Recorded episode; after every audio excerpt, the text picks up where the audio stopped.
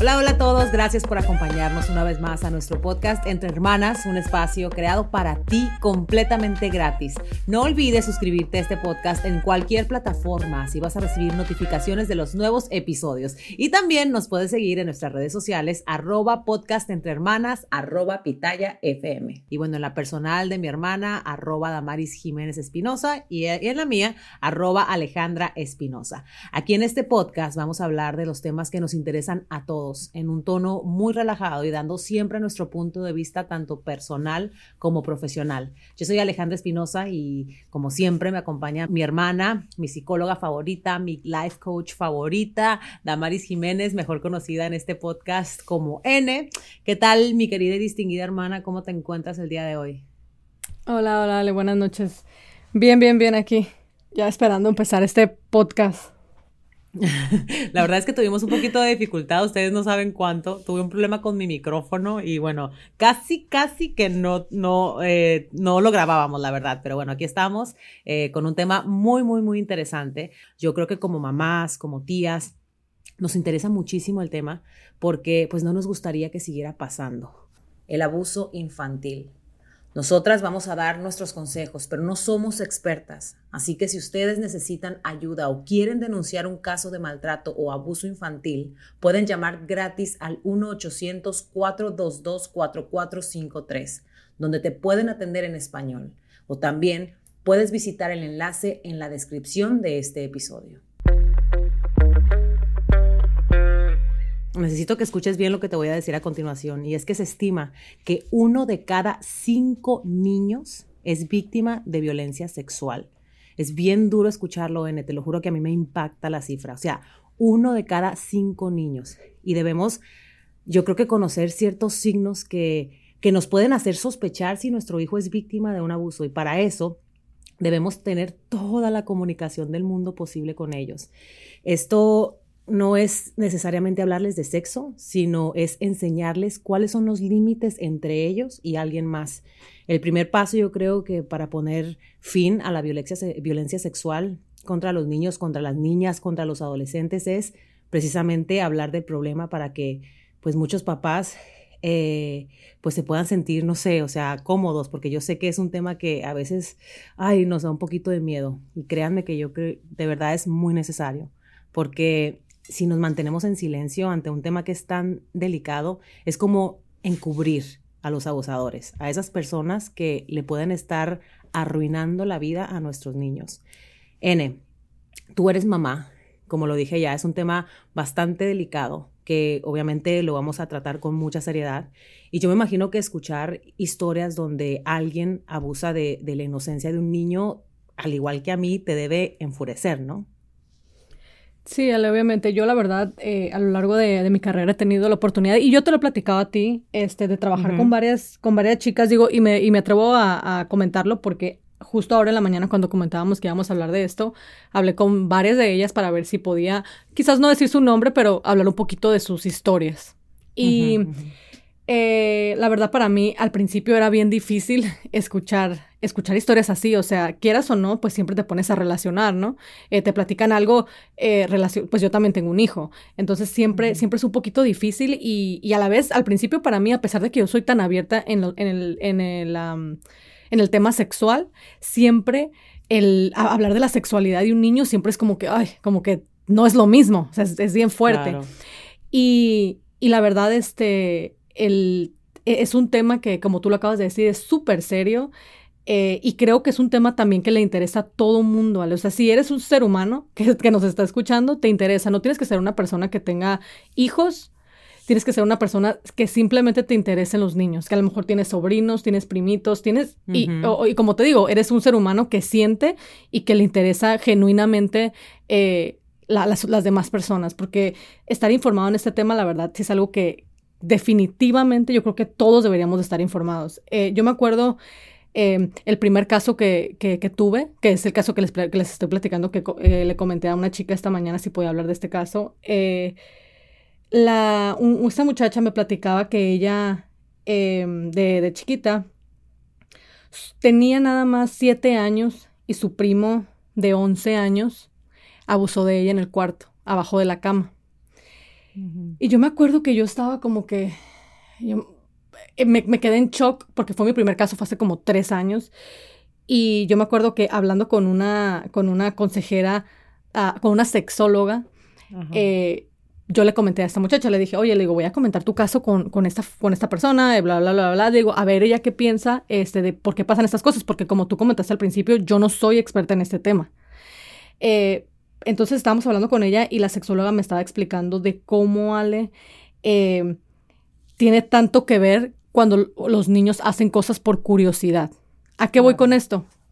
Me empezó a decir, estoy segura que, que a ellos, por ejemplo, no les hablaban de, de, lo que era el sexo. Quizás el primito miró algo en la tele, miró a sus papás, miró a una revista y lo quiso ir a hacer, no por el morbo de hacerlo, no por el, ay, quiero tener un orgasmo, ay, el sexo. No, no, no, no.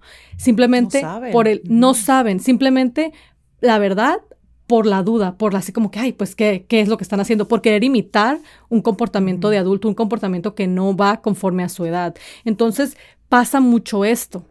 Después de este caso, he tenido muchísimos otros casos parecidos. Obviamente, ya con la experiencia, lo estoy hablando de hace 3, 4 años, ya yo, yo me he familiarizado mucho con el tema.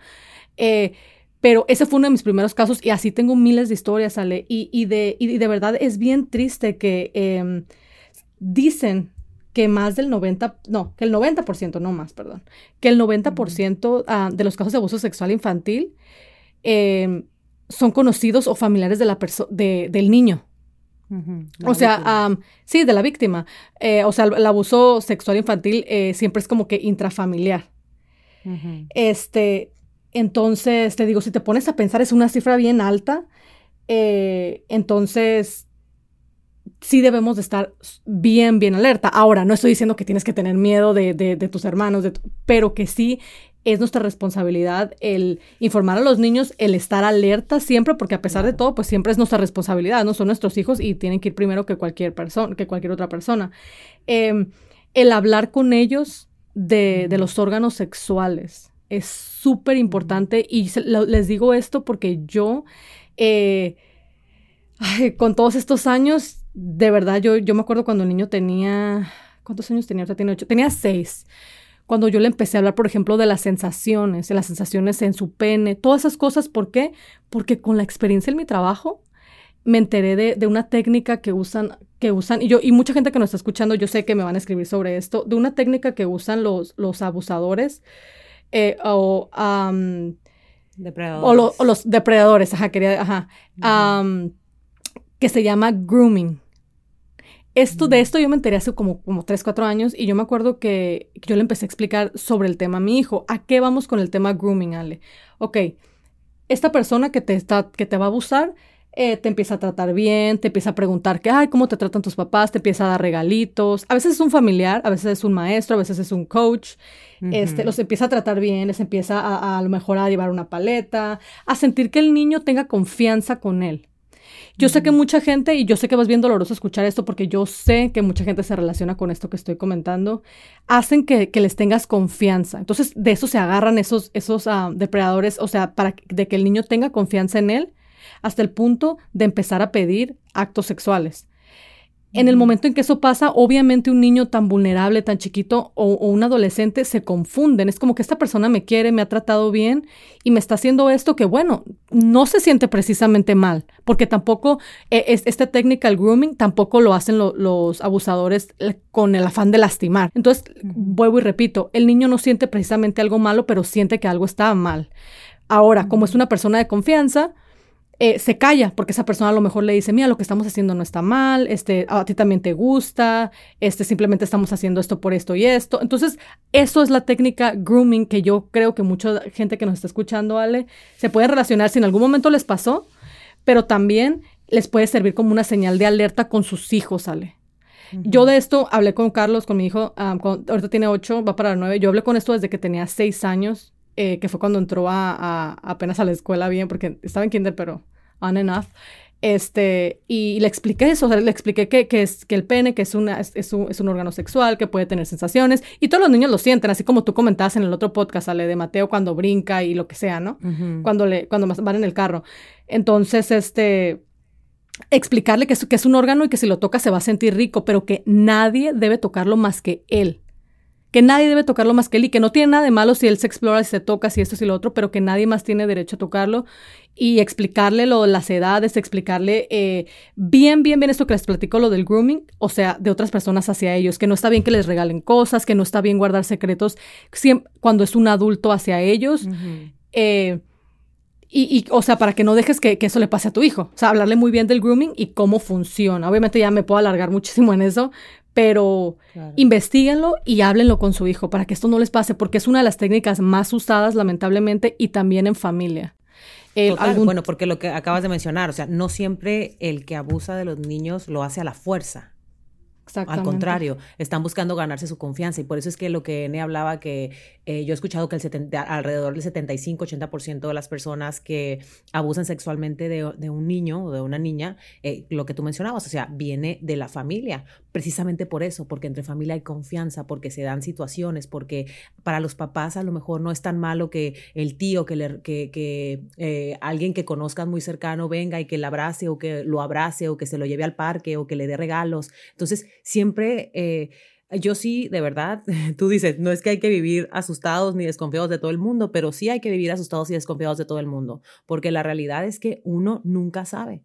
Uno puede querer mucho a la persona que está al lado de uno, pero yo te lo juro, de hecho el otro día Aníbal y yo estábamos hablando y Aníbal me preguntó, ¿qué tú harías si Mateo viene y te dice eh, que alguien me habló de una persona cercana y yo le digo, yo le creo. Le digo, es que hasta si Mateo viene y me dice que tú lo hiciste, yo le creo. Le digo, o sea, yo tengo que creerlo, creerle. Mi obligación como mamá es creer lo que mi hijo me diga. ¿Sí me entiendes? Entonces tú tienes que creer 100% si tu hijo te dice que se siente incómodo en un lugar, no lo pongas en situaciones incómodas. Uno, uno como mamá tiene que observar a sus hijos. O sea, uno como mamá tiene que saber cuando el niño no está cómodo en un sitio o cuando de repente está demasiado cómodo con alguien, saber por qué está demasiado cómodo con alguien. O sea, como papás tenemos que observar, eh, observar cada cosita que hacen nuestros niños, desconfiar de la gente. tristemente así tiene que ser, hablar con los niños como tú mencionabas, o sea, desde que los bebés, desde que los niños son bebés, yo por lo menos con Mateo, Mateo tiene seis años, desde que él está muy chiquito y en capacidad de entenderme, obviamente uno tiene que hacerlo de acuerdo a las edades, ¿no? Como tú lo mencionabas, pero es, tus partes privadas nadie las toca. Tus partes, y esto yo lo aprendí de ti, hablarle a las partes privadas por su nombre. No mi pipí, no mi cosita, no mi nada. Tu pene nadie te lo toca, tus, eh, tus testículos nadie. O sea, todo eso desde muy chiquitos. Y los niños, aun cuando parece, parece que no te están poniendo mucha atención, sí te ponen atención. Y cuando llega el momento te lo demuestran. ¿Sí me entiendes? Entonces es importante siempre estar eh, hablando, o sea, inculcándoles poco a poquito a los niños eh, los límites. ¿Cuáles son los límites? ¿Dónde, ¿Dónde está bien si estás jugando con un niño que te toque, que te toque la cabeza, que te toque la boca, que te toque de repente las manos, que estén jugando y te den a lo mejor en la espalda? Pero hay áreas donde los niños, donde tú tienes que enseñar a los niños que no se tiene que tocar. Y eso nadie se los va a enseñar, en la escuela no se los van a enseñar, en el internet no se los van a enseñar, un primo, un tío, una abuela, nadie. Esa es tu responsabilidad como papá, enseñarle a tu, a tu hijo lo que está bien y lo que está mal. Yo pienso que acabas de mencionar algo importante, Ale, que no se trata nada más también de los adultos. Ahorita que decías que eh, nadie los puede tocar, si me entiendes? En general, el abuso eh, la verdad, muchas de las veces eh, infantil o hacia un niño, a veces el agresor es otro niño. Eh, otro niño o un poquito más grande que ellos, o sea, vamos a decir como el ejemplo que les di al principio, de 7 a 11, de 8 y 10, no, y a veces eso puede confundir a los niños. Y a veces muchos de los padres cometen el error de hablar sobre el abuso infantil nada más sobre adultos, como de, la pedofilia, como que mira, si esta persona adulta te hace esto. No, hablemos en general, y creo que ahorita tú lo dijiste, o sea, nadie, ni nadie, o sea, ni, ni, tu prima más grandecita, ni tu primito, nadie te, te, debe tocar ahí, o sea, hablar en general es bien importante y, y así como tú lo decías, sale a decirle a las partes a, los órganos sexuales por su nombre, también algo súper importante, porque tampoco se trata de que tu hijo crezca con pena. O sea, yo he escuchado muchos niños chiquitos de la edad de mi hijo de 8 años que es como que de hecho, lo acabo de escuchar hace como dos días que un, niño le dijo que decir, bueno, en inglés, pene, es una mala palabra. Y Eduardo le dijo, no, no es una mala palabra, le dijo, es un órgano sexual. y la mamá se quedó así como que mirándome como con cara de odio. Y yo como que, pues sí, es un órgano sexual. Y, y, son ese tipo de cositas que a lo mejor ustedes van a decir, ay, qué estupidez, pero o sea, que les creas a los niños ese morbo o esa vergüenza, como que, ay, el órgano sexual, el ano, ay, qué pena, bueno, si me lo tocan no voy a decir porque entonces, qué pena también. Y no, o sea, háblenlo. Que es que creo que acabas de decir la palabra correcta. Es el morbo lo que lleva a un niño a, a, buscar eh, la razón de algo. ¿Sí me entiendes? Es porque hay, hay, tanta, tanta información oculta, como tú lo acabas de mencionar. Un niño de 11 años, un niño de 11 años, si no le has dado una educación sexual, va a comenzar a preguntarse un montón de cosas. Y si tú como papá no tomas la responsabilidad de responder las preguntas que él tenga o empezar a ver sus inquietudes, de repente, ahora que los niños usan tanto YouTube, tanta, tanta cosa, eh, pues se enteran de, de, porque es que también cuando ahora mismo, ¿no? Probablemente nuestros padres o probablemente nosotros ya de adultos decimos, ah, es que cuando nosotros éramos niños eso no. Lo que pasa es que cuando nosotros éramos niños no había tanta información, no sabíamos tantas cosas, íbamos creciendo de verdad, yo creo que paso a pasito. Ahora los niños van creciendo, pero van de una manera muy adelantada desarrollando su mente. Y precisamente por eso nosotros como papás tenemos que empezar a hablarles a ellos desde muy temprana edad, pues o sea, hablar con ellos muy claros. O sea, tú mencionaste eso del, niño de 11 años y me, me, deja bien impactada porque cuando estaba haciendo un poquito de research de esto, en decía que el 23% de, de, del victimario son niños más o menos de la misma edad. No es porque ellos quieran ser abusadores o porque, o porque lo que tú mencionabas, tengan un deseo sexual, no, es por experimentar, es por buscar, es por, por, por, por saber qué es lo que está pasando, porque ni ellos, mismo, mismo, ni ellos mismos entienden. Entonces, este niño o esta niña en afán de explorar puede convertirse en el victimario de tu hijo, ¿sí me entiendes? Entonces tú como papá también tienes que tener mucho cuidado en eso, o sea, porque tu hijo puede ser la víctima, Dios no quiera, pero también puede ser también. El que hace el daño. Exacto. Y, qué bueno que dices eso, porque, ajá, o sea, todo el mundo piensa, y, y ahí me, me, toca mucho escuchar eso, es como que, ay, no, es que, ¿qué tal si le hacen? Y yo, ¿y tú qué estás haciendo para que tus hijos no lo hagan? O sea, si tú les creas esa duda a los niños, si no les contestas sus dudas, si no hablas de sexo como se debería abiertamente, como algo natural, tus hijos pudieran llegar a hacer una cosa así. Es, es horrible pensarlo, digo, nadie quiere ni imaginárselo. Eh, pero, pero de verdad, chicos, o sea, empiecen a hablar a los niños, pues, lo, como del sexo como si fuera a hablarle de qué van a hacer de comer, qué van a hacer de comer mañana, se los prometo. Y, y los niños, pues los niños son bien inteligentes y si, si los niños agarran esa confianza con ustedes, claro. les, les van a seguir preguntando a ustedes. O si tienen una duda como que, oh, mira, mamá, esta persona me miró así o me tocó así. Pero si ustedes hacen un escándalo de cada cosa sexual que sus hijos digan, olvídense que se los vuelvan a decir. Y sus hijos están en más, en mayor riesgo a ser abusados por, por miedo a contarles, porque ustedes siempre hacen un escándalo claro. cuando escuchan la palabra sexo. Y eso es lo que yo te estaba, creo que estábamos hablando de esto en, eh, hace, hace unos días, justamente cuando estábamos los dos en San Diego, y, y, te estaba mencionando yo que yo había leído en un artículo que los, eh, o sea, para la presa fácil para todo depredador siempre son, pues los niños obviamente más vulnerables. Entonces, eh, siempre esta, esta, persona que está casando, como quien dice, a un niño, pues siempre se fija también cuál es su ambiente familiar, qué tanto el niño habla con sus papás, se fija cómo, ese, cómo los papás se dirigen al niño, o sea, no se le llama depredador por gusto, es porque de verdad están pendientes a lo que está pasando en el entorno familiar de, familiar de ese niño y, y, ante sus ojos nadie se va a dar cuenta nunca porque ellos saben lo que están haciendo. Entonces, no seas tú también víctima. O sea, no permitas que tu hijo sea víctima porque alguien más piensa que tú no tienes conversaciones de ese tipo con tu hijo. Exactamente. Y, por ejemplo, tú con Mateo, que tienes, pues apenas tienes seis años. Tú has hablado, bueno, tú, yo sé que tú dices que tú hablas de él, por ejemplo, de lo normal, ¿no? O sea, el que no te toquen ahí o esto, pero sí has hablado de, de lo que es de lo que, bueno, obviamente todo está mucho, como te digo, todo está muy chiquito y yo sé que le debemos hablar a los niños conforme a su edad, pero le has hablado al niño sobre las cómo pudiera ser, cómo es más o menos el abuso sexual, sin, o sea, yo sé que no va a entender, no lo va a entender, pero sin decirle, sin llegar a tan lejos, le has hablado un poquito de qué fuera considerado que te tiene que decir.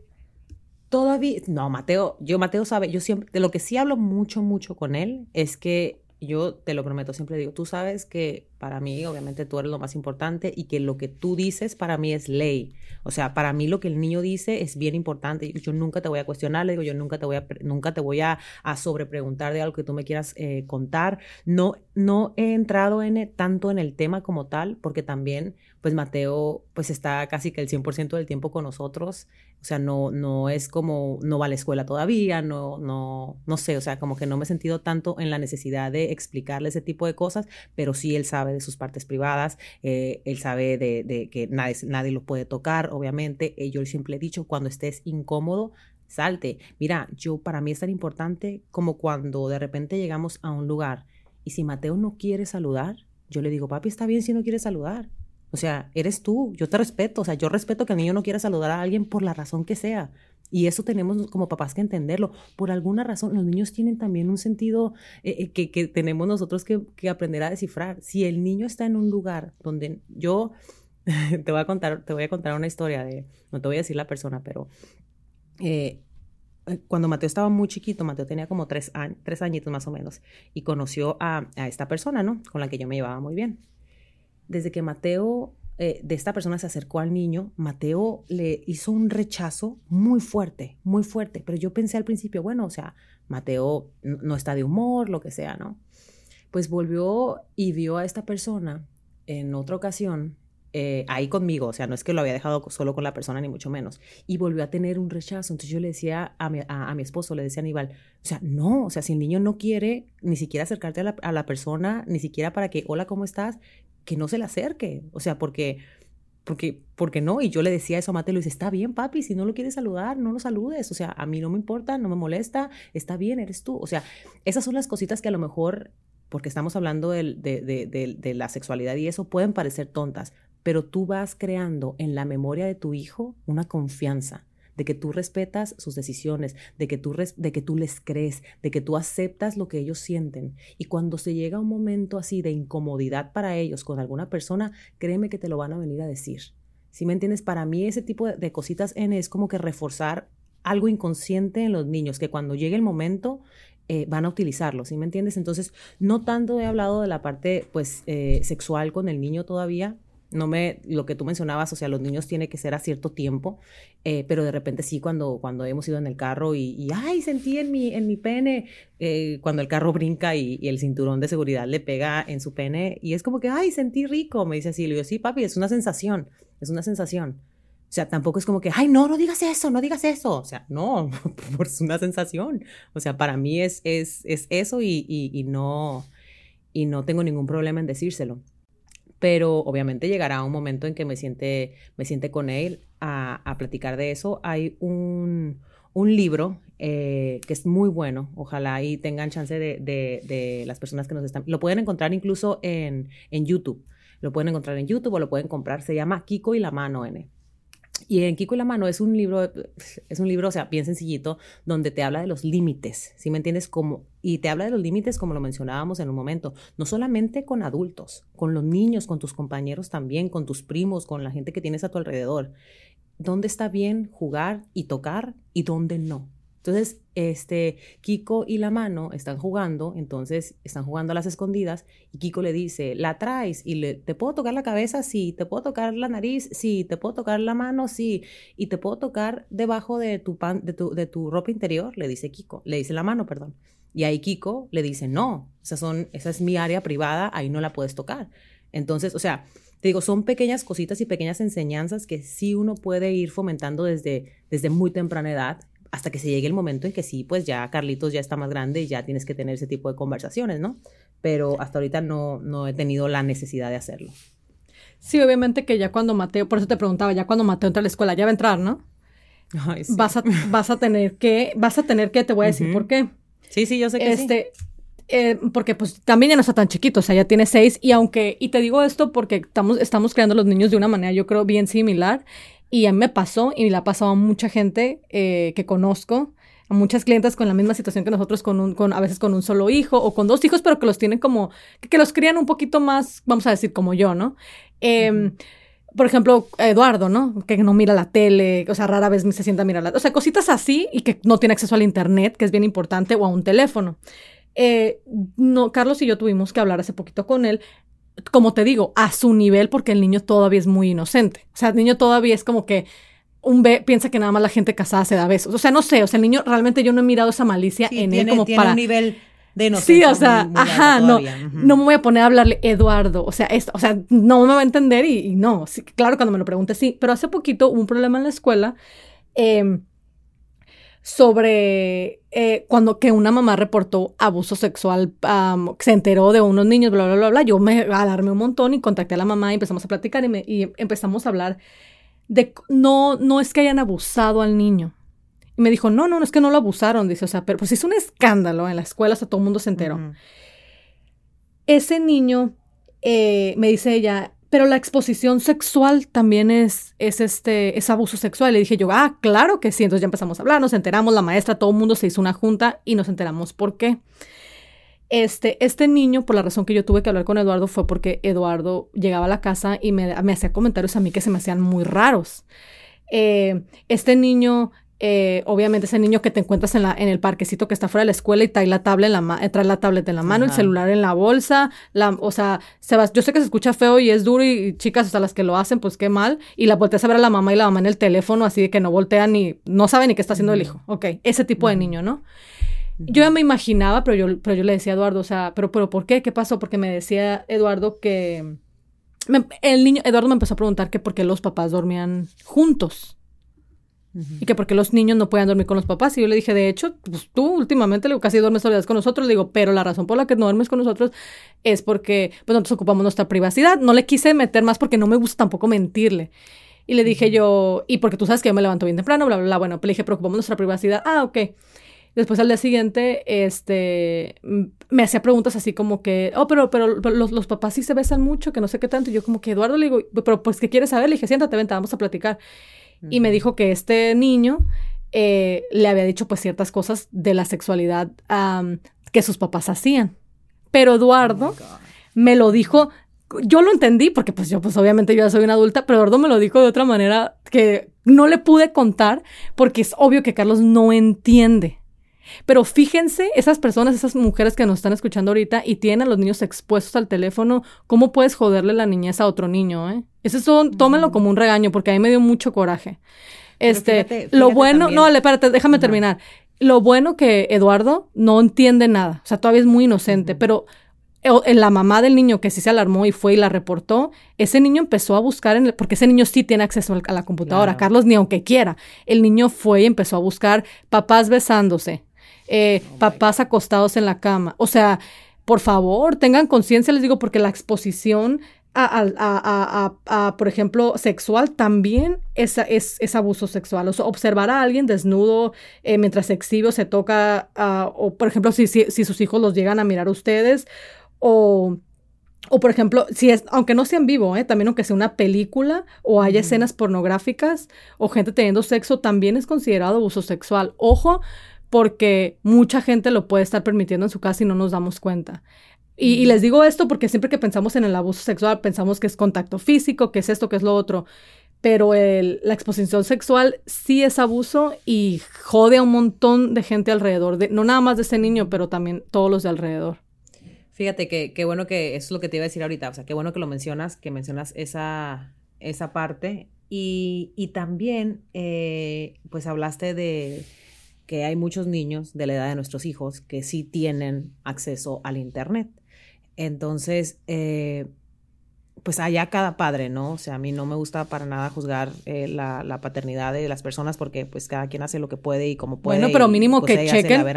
Por eso no, pero mínimo tienen que mirar, tiene que mirar, no, no, no, es que no, yo siento que tampoco no es de que ahí se la verán, porque pues que, que a gusto pero te digo, o sea, sin querer también te llevas entre las patas, como se dice pues vulgarmente, a otras, pues otras niñas, o sea, a, pues otras. Yo sé. Y pero metes inocentes, perdón. No, yo sé, pero de todas, pero, la, pero los otros hijos, desafortunadamente, no son responsabilidad de uno.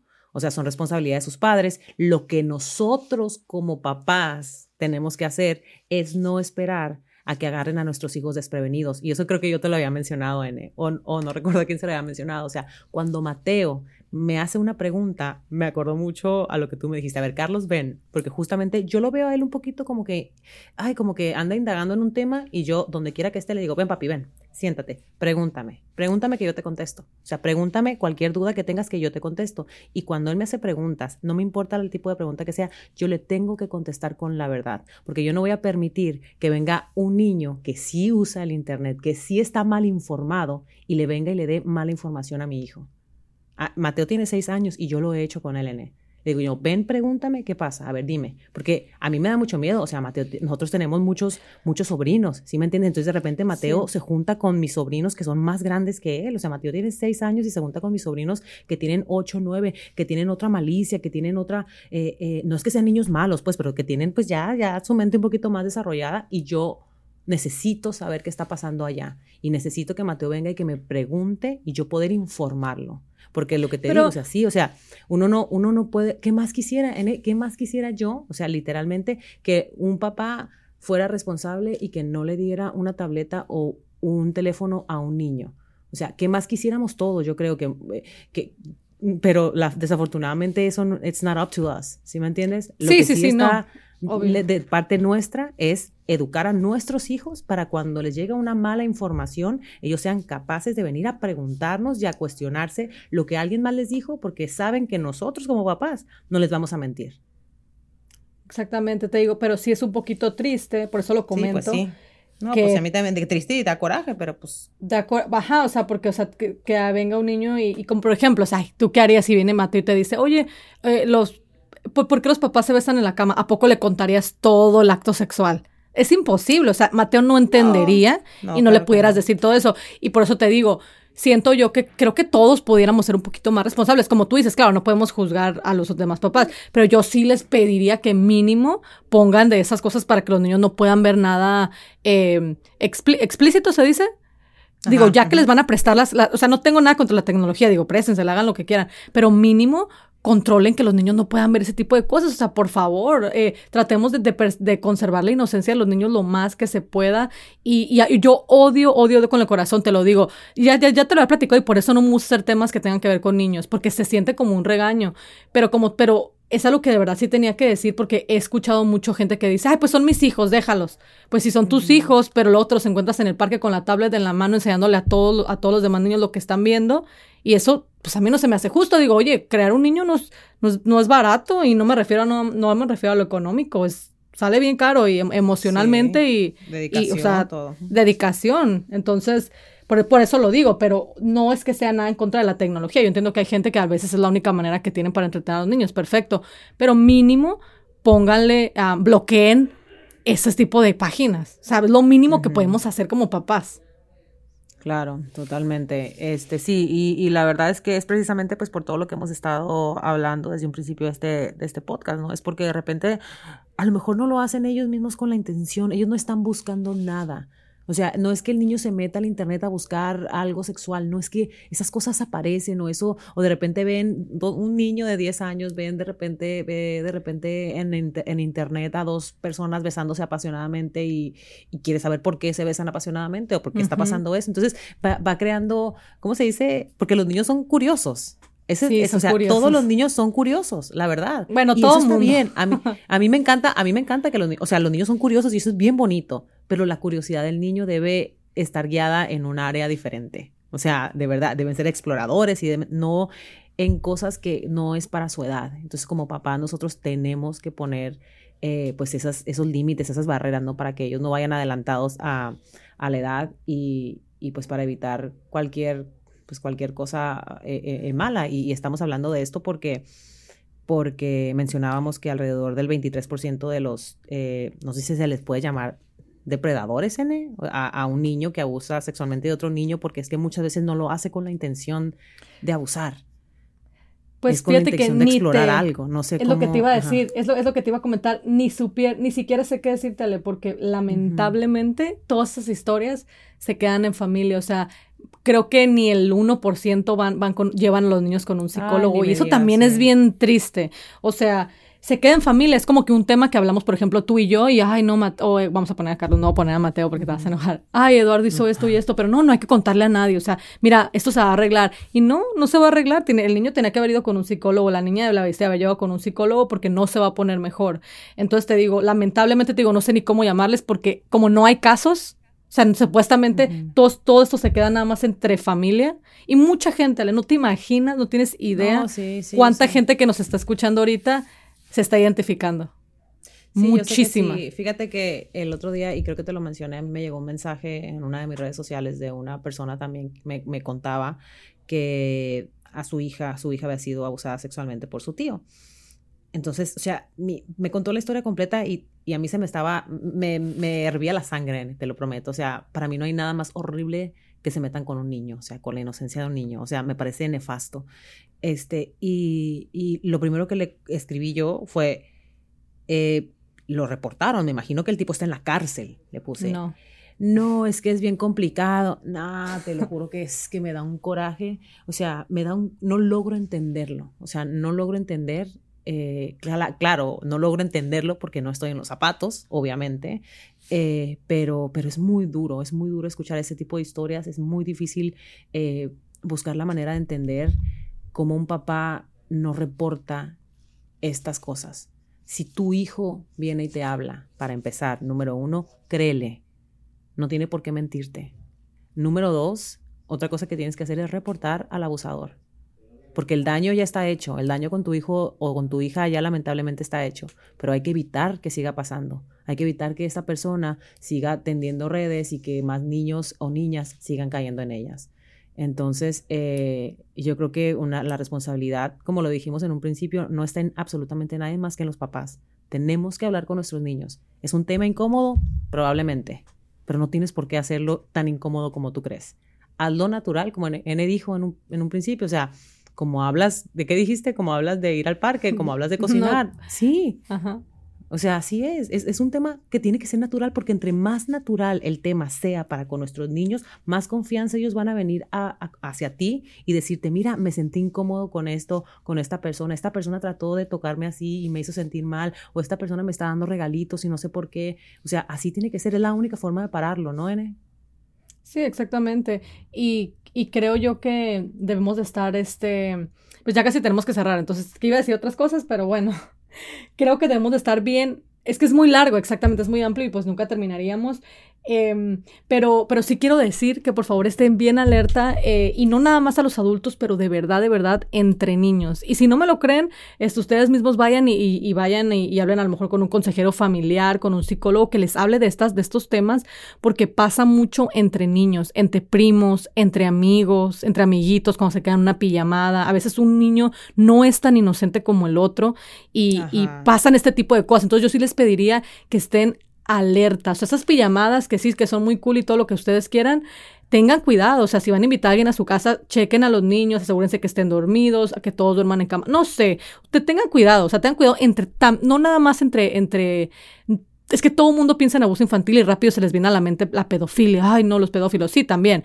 Pero también tengan mucho cuidado entre niños un poquito más adelantados y no nada más de por edad, pero de mente. Hay niños muy adelantaditos de ya de 8 años que ya piensan como un niño de 15 o de 6 que ya están más adelantado que uno de 10. Entonces, piensen en eso. Y, antes de cerrar, Ale, quería compartir un poquito de, algunas de las señales de alerta que te pueden enseñar, esas banderitas rojas que te pueden enseñar que a lo mejor tu hijo, o a lo mejor no tu hijo, tu, tu vecinito, tu primito o un niño, eh, pues está siendo abusado sexualmente.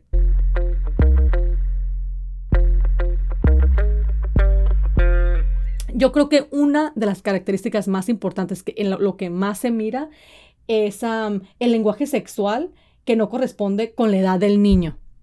¿A qué voy con eso? Comportamiento, lenguaje sexual que no corresponde con este niño.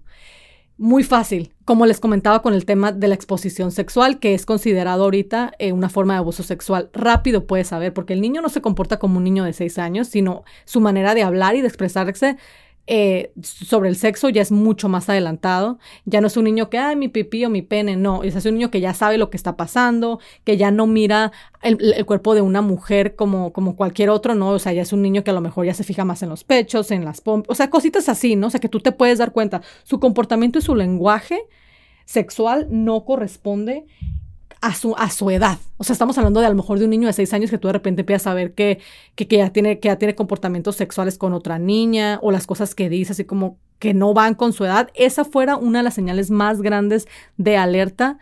Eh, que a lo mejor no quiere decir que tu hijo o tu conocido ya esté siendo abusado, pero sí es una, una de las señales de alerta. Otra cosa es el estado de ánimo o el comportamiento empieza a cambiar. Puede estar o muy alterado o muy triste. Obviamente, si ya tienes esas dos, esas dos características, ahí ya debes de, empezar, bueno, desde la primera, ¿no? Debes de empezar a mirar qué está pasando, pero digo, ya fueran dos. Eh, yo creo que em, esas dos son unas de las más importantes, pero obviamente eh, otra que también se ve muchísimo es la alteración de sueño.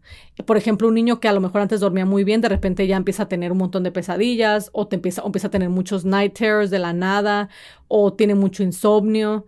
Eh, o un niño que a lo mejor siempre era bien activo, como voy a dar ejemplo yo a mi hijo, que Eduardo no lo paro ni puede estar cinco días corriendo, que de, un, que de repente ya para todo siempre esté cansado y me diga que no quiere salir de su cuarto y que se tú puedes mirar esos cambios, que se haga muy retraído cuando era un niño muy extrovertido. Entonces, y de la misma manera, si era un niño muy retraído y de un de repente es el más extrovertido, esa también es una señal de alerta. Sí, un cambio abrupto de, personalidad. sí, exactamente, un cambio abrupto, exactamente, tú lo acabas de decir bien. Pero así que digas tú, ay, o sea, ¿qué le pasó eso con, y que empiezas, pero yo pienso que sí, dale, nos deberíamos de fijar mucho en el lenguaje y en el comportamiento que tienen, uh, que, no vaya, que no corresponda con su edad eh, en, el, en el tema de la sexualidad. Eso fuera yo creo que lo primero, y si eso lo juntamos con algunas de las otras cosas, tenemos que hacer una pausa, sentar a, nuestra, a esa persona, a ese niño, o a, nuestra, a nuestro familiar o conocido y ver qué es lo que está pasando. Eh, pero definitivamente otra vez este tema, la verdad, te les digo, nunca se terminaría porque es muy amplio. Y yo sé que nos van a escribir, nos van a decir, ah, habían dicho, hablan, también hablado de esto y esto y esto y esto, porque siempre pasa. sí. Lamentablemente no tenemos tanto tiempo, pero sí es un tema que a mí personalmente me hubiera gustado pues hablarlo más. Pero bueno, tratamos de hacer lo mejor que pudimos. Ojalá les haya ayudado muchísimo. Y, la verdad, me encantaría que, eh, que, nos escribieran sobre este tema. a mí me gusta mucho escuchar, leer y escuchar sobre este tema. Yo siempre aprendo, yo aprendo mucho con mis clientes, aprendo con ustedes de sus historias. Y, y nada, ojalá de verdad, de verdad de corazón que les haya ayudado y que... Y, y escríbanos, yo quiero saber la verdad qué pensaron y si están en esta situación, qué es lo que están haciendo para, para, para salir de esta situación y qué es lo que está pasando ahorita en su vida eh, relacionado a esto. Perfecto, N. Eh, pues bueno, ya con esos, esos pasos que nos diste, vamos a cerrar este podcast de Entre Hermanas. Gracias a todos por habernos acompañado.